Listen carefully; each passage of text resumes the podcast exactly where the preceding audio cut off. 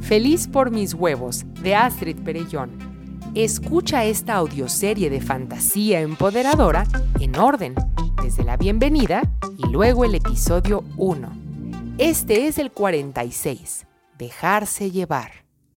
Ay, extrañaba a mi hijo, pero a veces no, y me causaba remordimiento cuando no. Por ejemplo, ahora, tumbada en la playa, encuerada bajo los rayos de la luna, Vine aquí a recargarme, a reconectar conmigo, y también vine porque ah, en mi camastro en la posada que consiguió el David había chinches. Ah. Mi ropa se secaba en los restos de un naufragio que hallé cuando me alejé lo suficiente por la costa para que nadie me molestara. No fuera un paparazzi a pintarme un lienzo y pasara yo a la historia como el nacimiento nocturno de Venus. Tanto me relajé que me quedé bien perdida en medio de la nada hasta que me despertó el ardor del sol en la piel. Unos marinos me señalaban desde un bote con sus redes y sus cosas.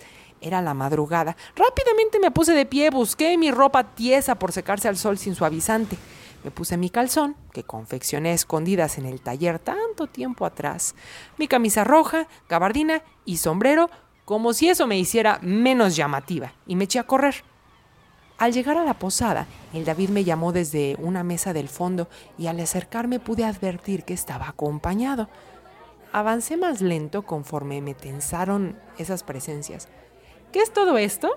Expresé como la típica ama de casa que cacha al marido con sus amigotes cuando ella vuelve del mercado. Me chocó el cliché y el todo. El David me hizo gesto de que me sentara. Así lo hice. Quark ellos harán que lleguemos sanos y salvos hasta nuestro destino. Algo me sacó de onda. Todavía nos quedaba cruzar Túnez y Libia hasta dar con Egipto, y francamente me había imaginado viajar sola con el David. Sé que sus intenciones eran buenas, y si él confiaba en aquellos... Ah, pues yo también. Escuché un ruidito familiar, sentada al lado del David. Alcé la vista discretamente y ahí estaba sentada en el turbante de mi mago sabio la señorita Cenizas. Tienes razón, ratoncita. Nos tenemos al menos tú y yo. Nuestros dos guías no me dirigían la palabra, tal vez por sus costumbres o quizá porque mi árabe era un desastre. Saber todos los idiomas no significa que mis cuerdas vocales tengan preparación alguna para pronunciar por más que me esmeraba en la gramática correcta, incluso en la jerga propia de los marinos sarracenos, mi acento era extraño. Y mi vestimenta. Y mi animal de compañía. Y mi situación de vida. ¿Sabes qué? El David, encárgate tú. Y me deshice de la resistencia en mi cuerpo, producto del framework que sostenía, la creencia de que yo debía mostrar algo a esos hombres o no parecer inferior. Cambié ese framework por uno que de inmediato trajo alivio a mi cuerpo. No tengo que poderlo todo. Ya. Ay, cómo anhelaba un celular para saber cómo estaban Meche y Elena, qué hacían, cómo va la vida. Suspiré y mi ánimo pareció llamar la atención de El David. No sé qué lo inspiraba a actuar o a hacer como era, pero en esta ocasión lo noté como preparando algo. Poco a poco me fui ilusionando durante el día. ¿Qué se traía? Los señores estos tenían todo planeado y nos dejábamos conducir. Hasta comencé a aligerarme pensando que no tenía que pensar en el camino o el cómo llegar, como si estuviera armada de un poderoso GPS renacentista. Podía ocupar mis pensamientos en otra cosa. El chiste está en qué hace uno con ese tiempo mental porque pasé de la nostalgia por mis amigas a andar con un ojo atento a qué sorpresa me daría el David. Luego recordé lo que vivimos juntos y me puse requete contenta. Ya sabes, requete es poco. Como no hay forma más rápida de avanzar y tampoco hay nada que pueda hacer, adelantar trabajo o pendientes, solo podía darle vueltas a las cosas. Llegó la noche. Nos hospedaron en un hostal que no merecía ni una estrella de review. Para guardar apariencias, nos apartaron una misma habitación a él, David y a mí. Yo me emocioné, ¿verdad? Porque bien podría decir que soy su hija, pero decidió decir que soy su esposa porque las habladurías podrían evitar que nos quisieran ayudar a aquellas personas que son fieles creyentes. Aquí entre nos, yo sí estaba atenta a cualquier insinuación de que esta noche habría acción. Esperaba menos mística y más física, solo para variar.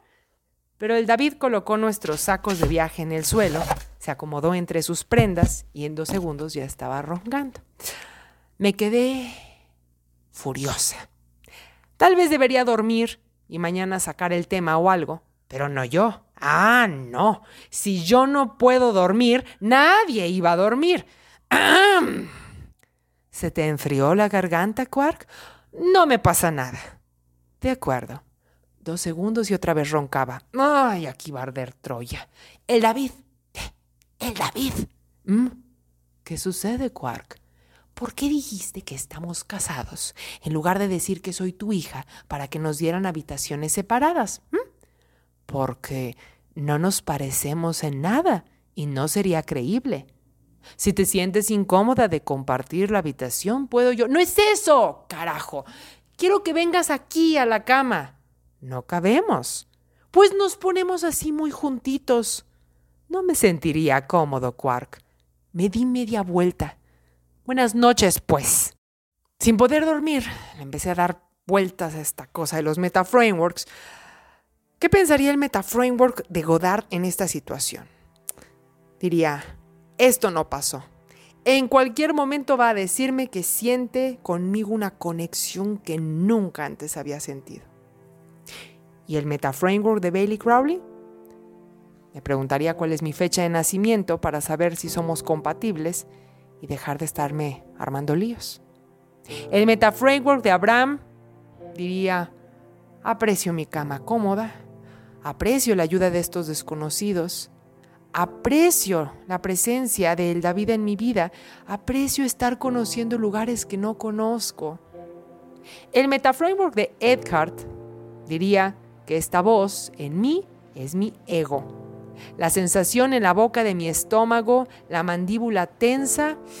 Respira profundamente, observa a esa voz y permite su presencia mientras se disuelve gradualmente. El metaframework de Pavlov me preguntaría, ¿por qué insisto en pensar que el David me está dando alas? Sacudí la cabeza. Chingas a tu madre, el David. Y me dormí tan tranquila, ligera, justo como si me valiera no tener visión de mundo. Al diablo los metaframeworks.